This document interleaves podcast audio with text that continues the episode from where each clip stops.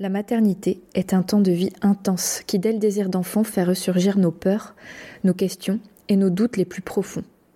Nos émotions sont mises à rude épreuve. Je suis Edwige, accompagnante en périnatalité à Vannes, chez Maman Douceur, le centre de la périnatalité. Et ma mission est de vous accompagner avant, pendant et après la grossesse, ainsi que dans les épreuves, comme le parcours PMA ou la fausse couche par exemple, sur le plan émotionnel afin que vous viviez une expérience consciente et en plein pouvoir. Ce podcast, c'est l'occasion pour moi de briser les tabous et de vous partager des problématiques et des réflexions que je rencontre chez les personnes que j'accompagne. Je vous souhaite une belle écoute. Bonjour à vous, bienvenue dans ce nouvel épisode. Je vous plante le contexte du jour. Si vous m'écoutez en temps et en heure, eh bien vous le savez, on vient d'avoir les nouvelles mesures du gouvernement et nous sommes re, re, je sais pas combien de reconfinés.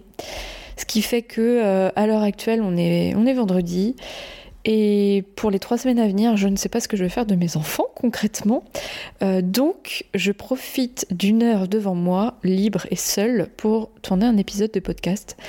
Parce que je veux toujours maintenir mon rythme de un épisode par semaine quand les enfants sont H24 avec moi, c'est compliqué de tourner un épisode. Donc peut-être que dans les semaines à venir, vous écouterez un épisode avec mes enfants. Euh, je, je les ferai participer, que voulez-vous? Bon, voilà, bref, c'était pas prévu que je tourne un épisode, mais c'est avec une grande joie parce que j'avais envie de vous parler d'un thème que j'aborde régulièrement au cabinet. Quand on a un projet bébé, il est hyper intéressant de se pencher sur l'histoire familiale. L'histoire familiale est une piste très intéressante à explorer. Et je me rends compte que souvent on passe à côté. Alors je vais vous expliquer un petit peu tout ça de manière plus concrète. Nous sommes des êtres humains et l'être humain est constitué de plusieurs plans, plusieurs couches, plusieurs euh, énergies différentes. Donc il y a le plan physique, nous sommes un corps et ça on l'a très bien compris. C'est pour ça que quand on essaye d'avoir un bébé, on est plutôt bien suivi sur le plan médical, même si je mets des guillemets, c'est pas toujours facile, en tout cas au tout début, de savoir vers où se diriger pour euh, avoir les infos. Mais enfin, euh, sur le plan médical, en tout cas, on a bien compris que ça se passe dans le corps, que c'est la rencontre d'un ovocyte et d'un spermatozoïde qui permettent l'implantation d'un embryon, en tout cas quand ça se passe de manière euh, physiologique. Donc ça, c'est l'aspect corporel. Nous sommes aussi un corps émotionnel. Les émotions, ce sont des réactions du corps face à des stimuli extérieurs et face à des pensées. Donc le corps réagit face à l'extérieur avec des émotions. Puis nous avons aussi un plan psychique, le plan mental finalement qu'on connaît que trop bien, qui nous permet de planifier, organiser, penser, réfléchir, retenir, s'instruire, etc. Et puis en tant qu'être, nous nous plaçons sur différentes sphères. La sphère notamment sociale, qui est la sphère horizontale, c'est-à-dire euh, comment je me place par rapport à mes pères aujourd'hui, ici et maintenant. On peut aussi évoquer la sphère, le plan spirituel, qui est là plus une relation avec l'invisible, qui est plus ou moins présente selon les personnes, et parfois il y a des déclics, on chemine à ce niveau-là. Et aujourd'hui, ce dont j'ai envie de vous parler, qui a un impact énorme sur notre capacité à générer la vie, c'est notre relation avec notre histoire familiale, l'arbre généalogique. Comment ça marche? Ce qu'il est important de prendre en compte, c'est que nous ne sommes pas juste un individu qui sort de nulle part, on est le résultat de millions d'années de croisement de lignées. Donc déjà, on arrive sur Terre avec un bagage, avec une histoire, avant même qu'on soit conçu finalement. C'est-à-dire que nos deux premières cellules, le spermatozoïde de notre papa et l'ovocyte de notre maman contiennent déjà un patrimoine. C'est notamment notre ADN. Donc ce sont les caractéristiques physiques de notre être. Et au-delà de ça, notre histoire familiale, c'est-à-dire les événements et les émotions qui ont été vécus par nos lignées, vont avoir un impact. Donc ça s'explique de deux manières il y a un impact énergétique, c'est-à-dire que nos cellules ne sont pas juste des cellules, ce sont des vibrations. Et donc, quand il y a un événement dans une famille, un événement qui va générer une très forte émotion, un choc émotionnel, ce choc, c'est un peu à l'image d'un caillou qu'on va lancer au plein milieu d'un lac. Il y a d'abord le choc et après il y a des ondes qui s'étalent jusqu'au bout de l'étang. Eh bien, nous arrivons à un endroit de ces ondes-là. Quand il y a des chocs émotionnels, des accidents, des décès, des, des violences, des grandes violences, des traumatismes, et on en a tous. Il n'y a pas de famille où il n'y a, pas de violence en fait, ou de, de traumatisme qui vont impacter les générations futures. Ça n'existe pas. Et donc, comme je l'expliquais, ça va générer un impact vibratoire et aussi génétique, enfin épigénétique. L'épigénétique, c'est une notion qui est assez récente, c'est une, découverte qui est récente. En fait, l'environnement dans, lequel nous vivons, notre quotidien, et puis les événements qui se passent autour de nous, vont avoir un impact sur notre ADN et sur l'ADN de nos enfants. C'est-à-dire que l'ADN va pas s'exprimer de la même manière selon la manière dont nous vivons et dont nos ancêtres ont vécu sur plusieurs générations. Donc on comprend bien avec ces deux éléments-là, donc épigénétique, vibratoire, qu'on arrive avec un bagage hyper chargé quand même.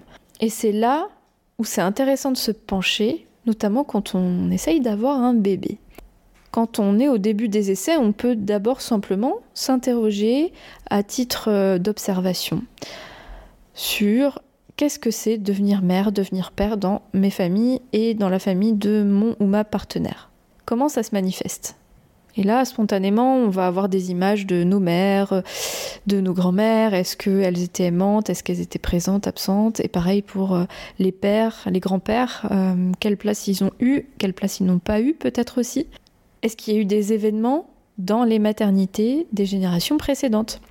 Donc c'est intéressant de se pencher euh, sur des informations qu'on aurait pu avoir ou qu'on connaît sur d'éventuels deuils d'enfants, des deuils de bébés mort-nés ou même avant, des fausses couches, des interruptions de grossesse qui, je le rappelle, jusque dans les années 70 euh, se passaient de manière clandestine et donc euh, étaient d'une très grande violence pour le corps et pour euh, les émotions, enfin pour, pour le vécu intérieur. C'était assez traumatique.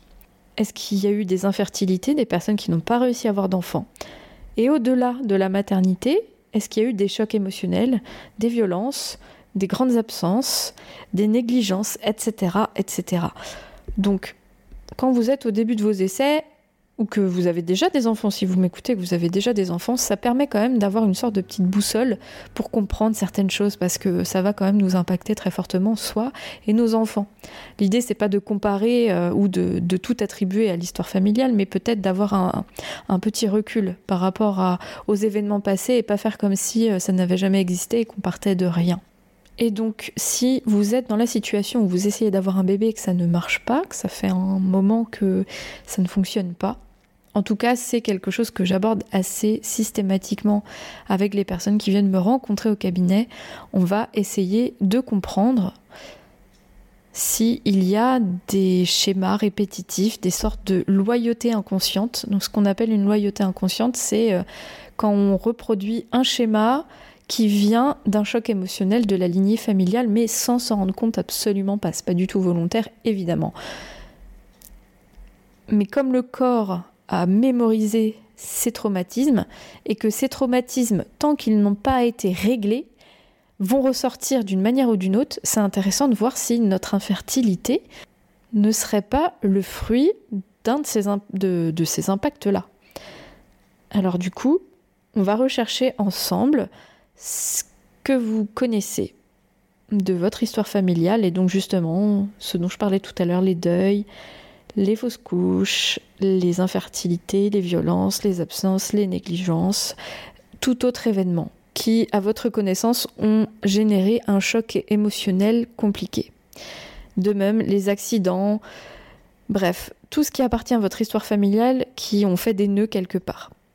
Je souligne aussi que les silences, les non-dits, les manques d'informations, les absences font partie d'une sont une information en tant que telle. Par exemple, si, euh, je dis un peu n'importe quoi, mais si votre grand-mère n'a jamais connu son père, c'est une information en soi, ça veut dire qu'elle a, euh, elle a un trou quelque part qui fait que ça peut avoir généré euh, un déséquilibre pour elle, très, fort, très probablement. Et de même pour l'histoire de cet homme-là, qui est un point d'interrogation. On peut aussi parler des enfants illégitimes. J'avais entendu une statistique récemment, alors je pourrais pas du tout vous retrouver la source, mais euh, qu'a priori un enfant sur cinq serait euh, l'enfant de quelqu'un d'autre. Enfin, que le père serait pas vraiment le père, quoi. Ce qui devait être encore plus le cas euh, quand le mariage était obligatoire ou plus ou moins obligatoire. Aujourd'hui, on est dans une société où on est quand même plus libre que nos que nos prédécesseurs, que nos ancêtres. Euh, mais à cette époque-là, euh, il y avait beaucoup d'enfants illégitimes en fait qu'on euh, cachait sous sous le mariage. Donc ça c'est intéressant aussi, même si on peut pas tout savoir parce que du coup si c'était caché, des fois ben on peut pas savoir si c'est si c'est arrivé ou pas. En tout cas, on fait ce qu'on peut ensemble au cabinet ou si vous m'écoutez que vous avez envie de faire ce travail-là pour vous, faites ce que vous pouvez. Si vous voulez poser des questions à vos proches et qu'ils peuvent vous répondre, faites-le. Si c'est pas possible, si le sujet est trop touchy, si euh, il y a encore trop de tabous ou si euh, les personnes de votre famille ne sont plus là, eh bien notez euh, également quand je dis noter, vous pouvez hein, prendre une grande feuille, je dirais un format A3, euh, vous vous mettez au centre et puis vous notez tout ce que vous savez d'un côté comme de l'autre de la famille. Et euh, faites la même chose pour votre chérie qui est aussi concernée. De manière totalement factuelle, sans y ajouter forcément votre émotionnel à vous, si, euh, si vous y arrivez. Si vous y arrivez pas, c'est en, en, soi c'est pas forcément très grave, mais c'est surtout pour prendre un pas de recul et prendre conscience un petit peu de, des événements de la famille. Et donc en prenant ce fameux recul, vous allez voir des ondes de choc avérées ou cachées dans des non-dits qui vont potentiellement avoir une influence sur vous. Je peux vous donner un exemple très concret. Une femme que j'ai accompagnée justement dans son désir d'enfant m'a dit, après justement avoir déroulé ce filtre en générationnel et bien d'autres choses encore, que elle avait entendu dire que sa grand-mère avait perdu un bébé en couche ou euh, dans les premiers mois, elle ne savait pas trop. Et en analysant un petit peu le déroulement après des, bah, de sa génération et de la génération de sa mère, donc sa mère a fait une fausse couche avant d'avoir, euh, bah, avant de l'avoir, et toutes ses sœurs ont fait des fausses couches. Et donc le bébé qu'elle avait perdu, cette grand-mère, c'était le premier. Et donc tout toutes les premières grossesses de ses sœurs se sont soldées par une fausse couche. Et donc elle, elle n'arrivait pas à tomber enceinte. On peut supposer que quelque part dans ses cellules, il y a un message comme le premier, le premier enfant, la première grossesse, c'est la mort. Donc si le corps a ce message-là, c'est très difficile pour lui de générer une grossesse parce qu'il pense, il a mémorisé que c'est synonyme de mort. Et je pourrais vous en citer des dizaines des exemples comme ça qui sont vraiment très troublants. Ceci étant dit, il y a d'autres choses à explorer avant, je pense, même si on peut explorer un peu tout, mais c'est aussi votre histoire à vous, bien évidemment. Si vous avez euh, vécu vous-même des chocs émotionnels ou physiques, des violences, des négligences, c'est important d'en tenir compte. Mais là, ça fait pas partie du thème de l'épisode, mais je peux pas ne pas le dire parce que euh, avant d'aller euh, tirer le fil de l'histoire de la famille, partez d'abord de vous, bien, bien entendu, et de votre, euh, de votre conjoint ou de votre partenaire. Une fois qu'on a dit tout ça, qu'est-ce qu'on peut faire? L'idée pour réparer et pour rétablir l'équilibre et donc parvenir à une grossesse dans votre situation, ça va être de rendre à la personne concernée ou aux personnes concernées l'événement traumatique. Non pas pour euh, perpétuer la souffrance, mais pour justement la désagréger, pour euh, la détruire en tant que choc émotionnel, parce que, comme on en a parlé au début de l'épisode, un choc émotionnel qui n'a pas été accueilli, accepté et euh, désamorcé va retentir dans les lignées futures jusqu'à ce qu'il y ait quelqu'un qui le prenne et qui dise ok, ça c'est bon, stop. Alors concrètement, ça va être déjà le premier travail dont on a parlé, ça va être déjà de reconnaître, de poser des mots et de poser les choses en tant que telles. Voilà ce qui s'est passé, voilà en tout cas ce que j'en sais moi à mon échelle. Et voilà les conséquences que ça a aujourd'hui sur moi, sur éventuellement mon frère, ma soeur, euh, ma mère, que sais-je. Ça permet justement cette fameuse prise de recul comme euh, une balle euh, si on vous la lance euh, et que vous la prenez dans la figure, bah, ça, crée un choc. Si vous l'interceptez dans la, dans la main, on met sur pause, quoi. Là, c'est un peu pareil, c'est de mettre les choses sur pause et dire, ok, voilà, factuellement, les événements. Et ce que je propose aux personnes que j'accompagne, c'est éventuellement de faire un rituel de la manière que vous souhaitez. Il n'y a pas de bonne réponse. Vous pouvez euh, marquer un temps pour rendre à cette personne, qu'elle soit encore là ou pas, parce que souvent ça concerne des personnes qui sont décédées, pour lui rendre l'événement et l'impact que ça a eu.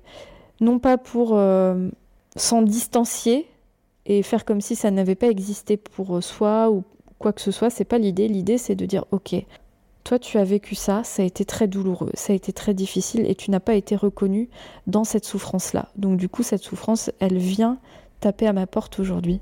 Et aujourd'hui je viens simplement te dire que je j'accueille cette souffrance-là, mais elle ne m'appartient pas. Donc je n'ai plus envie qu'elle fasse partie de ma vie. Je suis sûre que toi non plus. J'ai juste envie de reconnaître que toi aussi tu as certainement énormément souffert pour que ça ait un impact aussi fort. Ou quelque chose comme ça. Trouvez vos mots, trouvez votre intention, que ce soit avec le cœur, avec la pensée, avec euh, les mots euh, de façon verbale. C'est l'idée, c'est de marquer un temps de rituel avec pourquoi pas une bougie, avec une pierre ou juste vous-même, vous et vous-même, voir avec des membres de votre famille si euh, le, la conversation est ouverte et si ça peut faire du bien à d'autres personnes. Et c'est ce rituel, ce temps-là, qui va notamment permettre de libérer la mémoire émotionnelle de ce choc-là. Peut-être que ça peut aussi vous aider d'avoir un travail autre comme euh, une thérapie, de l'hypnose, de l'EMDR ou d'autres formes de thérapie pour vous aider à dépasser ça parce que juste poser une intention parfois ça ne suffit pas, les dégâts sont trop considérable, mais justement pour réparer les dégâts, vous pouvez euh, vous faire aider. Mais pour libérer la mémoire émotionnelle, ça passe par la reconnaissance de cette mémoire-là et euh, la prise de recul.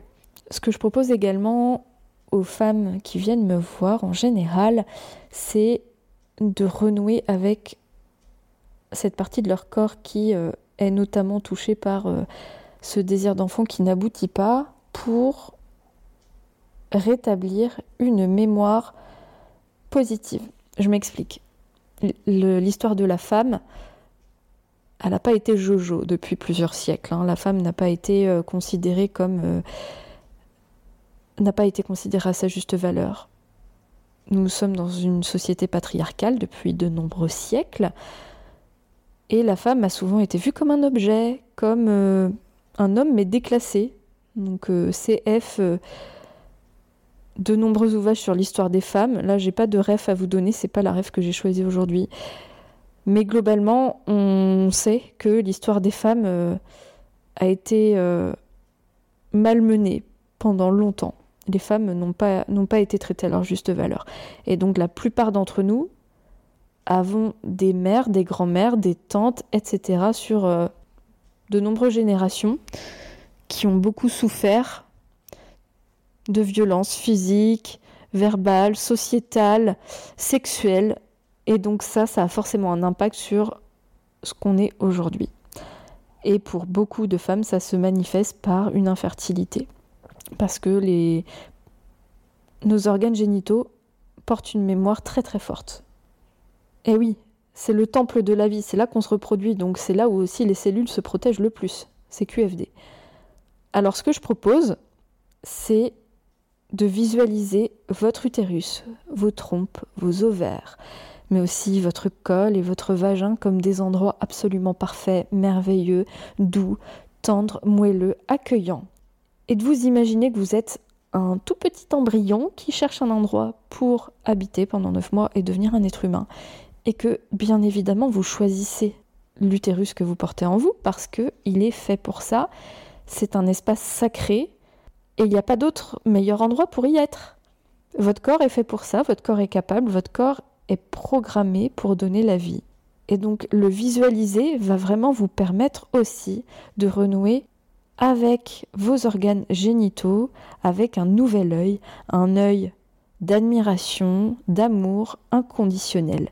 Et c'est bien souvent ça qui vient aider à casser ce schéma de souffrance dans les familles, c'est de s'offrir à soi-même d'abord de l'amour inconditionnel et le fait de le faire vraiment de manière authentique, sincère et au, quotidien va petit à petit dérider aussi les souffrances de nos proches. Parce que on parlait au début de l'épisode que nous sommes énergie, une énergie positive va aspirer une énergie positive, etc., etc.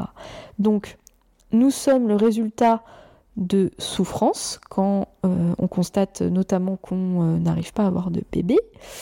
Mais nous sommes aussi capables de générer l'inverse, c'est-à-dire une vie fertile, une vie plus heureuse, une vie sereine, une vie épanouie. Et c'est en se mettant en marche qu'on peut se permettre d'y arriver et de permettre à nos enfants d'entamer ce chemin avec beaucoup plus de facilité. C'est pas merveilleux?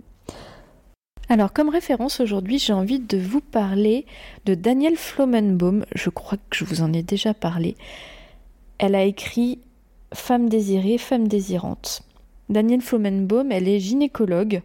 Elle a beaucoup milité pour la libération de la femme et elle, a beaucoup exploré la question du transgénérationnel. D'ailleurs, sur le podcast Les femmes sages, elle a fait un épisode, elle est intervenue pour parler du lien entre la sexualité et le transgénérationnel. Donc si vous voulez aller plus loin, n'hésitez pas à écouter le podcast sur les femmes sages, que j'ai adoré au passage.